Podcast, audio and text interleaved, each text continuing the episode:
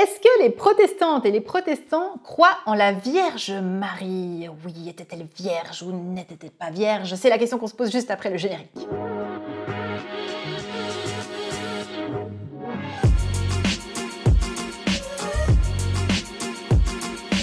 Bonjour, je m'appelle Caroline Acosta, je suis auteure, théologienne, pasteur de l'Église réformée, donc je suis bien positionnée pour te répondre à cette question évidemment. Est-ce que les protestants, les protestantes croient en la Vierge Marie? Ben, Je vais te dire oui et non. Tu auras la clé à la fin de la vidéo. Mais d'abord, nous allons aller un petit peu ensemble dans cette question. D'abord, c'est vrai que chez les protestants, on dit rarement Vierge Marie. C'est déjà ça le problème. Parce que pour nous, on n'a pas de culte à la Vierge Marie en particulier. On va plutôt parler de Marie, Marie, la mère de Jésus, Myriam, euh, comme on peut le traduire aussi en hébreu, puisqu'en hébreu elle s'appelait Myriam. C'est la mère de Jésus pour nous. Ça ne veut pas dire que ça lui enlève un rôle, bien au contraire, c'est ce que je vais te développer, mais un petit peu plus tard. pourquoi on ne dit pas le mot vierge? Parce qu'évidemment, c'est ça la question centrale souvent euh, que nous posent aussi euh, les catholiques. Mais pourquoi vous enlevez cette partie de la virginité de Marie alors que c'est dans l'évangile? Et là, un protestant, il va te dire, ouais, mais en fait, euh, il est que dans deux évangiles sur quatre, tu vois. Donc, euh, en fait, les autres, ils n'en parlent pas. Ça veut quand même dire que donc, il y avait des courants chrétiens pour lesquels cette question de la virginité de Marie n'était pas tout à fait centrale. C'est donc intéressant. Donc, les protestants sont peut-être aussi simplement, euh, ben, au fond, les, les, les, ambassadeurs du fait que cette question de la virginité de Marie n'est pas forcément n'a pas forcément d'incidence particulière sur la foi chrétienne dans sa globalité. C'est pas forcément quelque chose de déterminant. Alors pourquoi, tu me diras? Ben, Quand on lit par exemple les évangiles, les quatre évangiles, sur cette histoire du récit de Noël, donc c'est vrai qu'on a deux récits qui nous parlent de la virginité de Marie. Mais un protestant, eh ben, souvent, il va utiliser les fameux outils historico-critiques.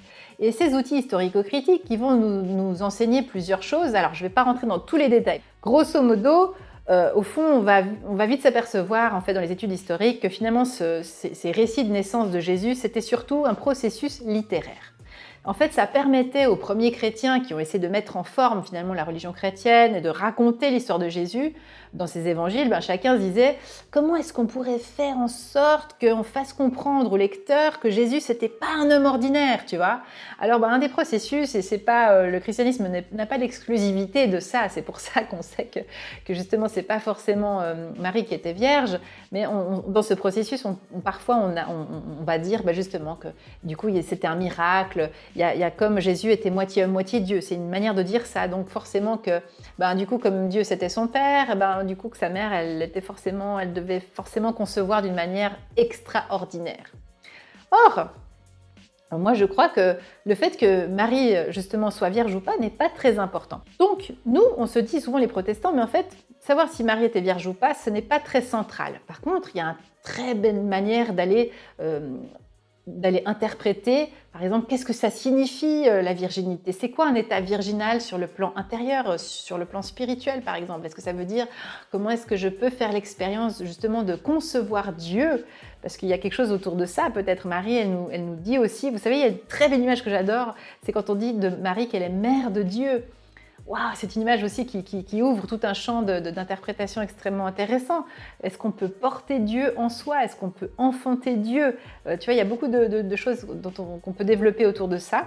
Donc, euh, voilà, on va plutôt aller dans ce sens-là. Une autre chose aussi, c'est qu'il faut le savoir, c'est que même les évangiles en parlent, c'est que Marie, en tout cas, peut-être elle a conçu Jésus de manière virginale, c'est vrai que personnellement je n'y crois pas beaucoup, mais euh, aussi c'est que Marie avait euh, d'autres enfants. En fait, on sait que Jésus a eu des frères et sœurs, les évangiles en parlent, c'est maintenant acquis pour tout le monde, donc euh, Jésus a quand même grandi dans une famille.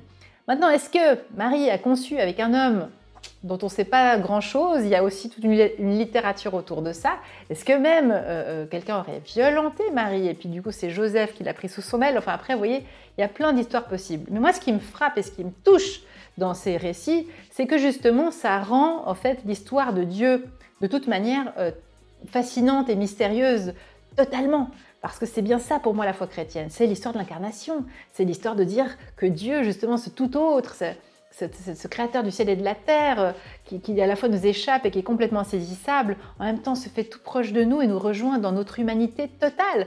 Donc pourquoi est-ce qu'il y aurait quelque chose de, merveilleux? Il n'y a pas besoin. Ce qui est merveilleux, c'est que Dieu justement vient euh, s'intéresser à cette jeune, jeune femme, cette petite Marie, et, a un projet extraordinaire pour elle, c'est de mettre au monde ce garçon qui va s'appeler Jésus et qui va littéralement transformer le monde et, le sauver d'une certaine manière par tout l'amour qui, s'en dégage, par son témoignage de vie, par son enseignement sur l'amour, par euh, l'histoire de la passion, de la mort et de la résurrection. C'est ça, c'est ça que moi je trouve sublime. Donc en ce sens-là, je peux vénérer Marie.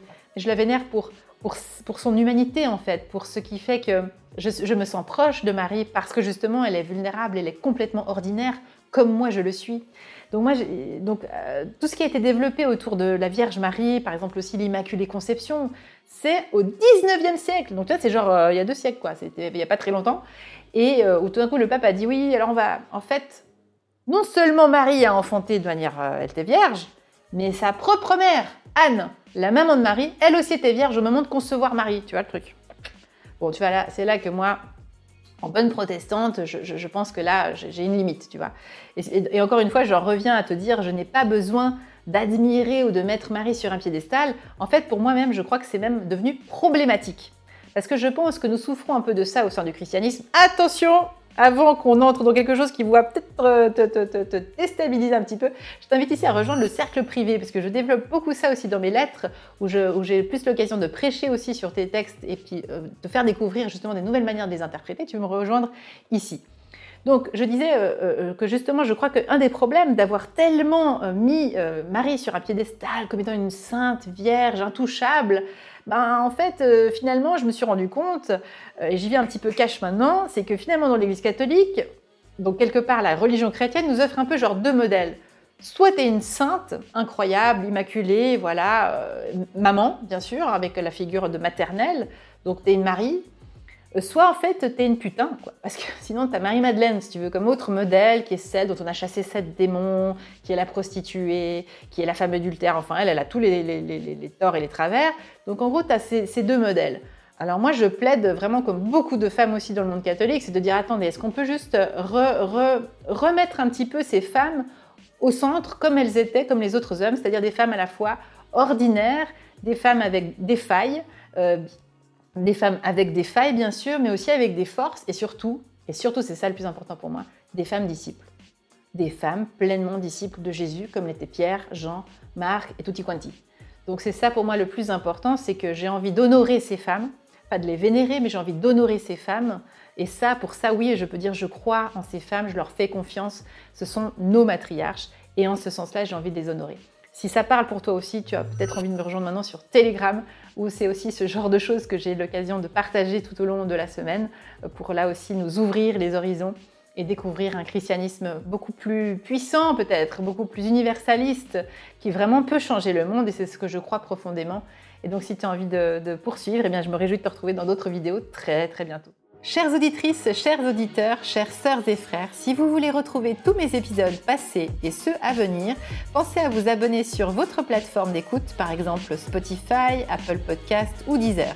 Merci à toute l'équipe bénie des Ataprod qui a fabriqué cet épisode. Si tu as aimé, eh n'hésite pas à me mettre 5 étoiles. Et pour plus d'informations, on se retrouve sur carolina-costa.com. Soyez bénis les amis